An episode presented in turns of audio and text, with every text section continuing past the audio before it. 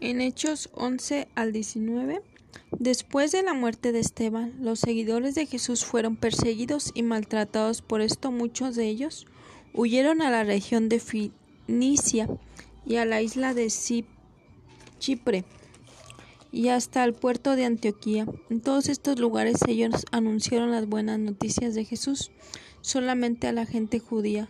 Sin embargo, algunos de Chipre y otros de Sirene fueron a Antioquía y anunciaron el mensaje del Señor Jesús también a los que no eran judíos. Y Dios les dio el poder y los ayudó para que muchos aceptaran el mensaje y creyeran en Jesús. Lo de la iglesia de Jerusalén supieron lo que estaba pasando en Antioquía y enseguida mandaron para allá a Bernabé. Y Bernabé era un hombre bueno que tenía el poder del Espíritu Santo y confiaba solamente en el Señor. Cuando Bernabé llegó y vio a Dios, había bendecido a toda esta gente, se alegró mucho y los animó para que siguieran siendo fieles y obedientes al Señor. Y fueron muchos los que escucharon a Bernabé y obedecieron el mensaje de Dios. De allí Bernabé se fue a la ciudad de Tarso para buscar a Saulo. Cuando lo encontró lo llevó a Antioquía.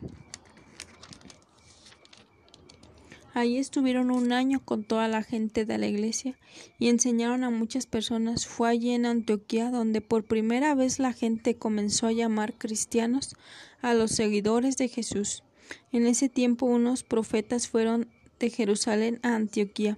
Uno de ellos, llamado Agabo, recibió la ayuda del Espíritu Santo y anunció que mucha gente en el mundo no tendría nada para comer y esto ocurrió en verdad cuando gobernaba en Roma el emperador Claudio.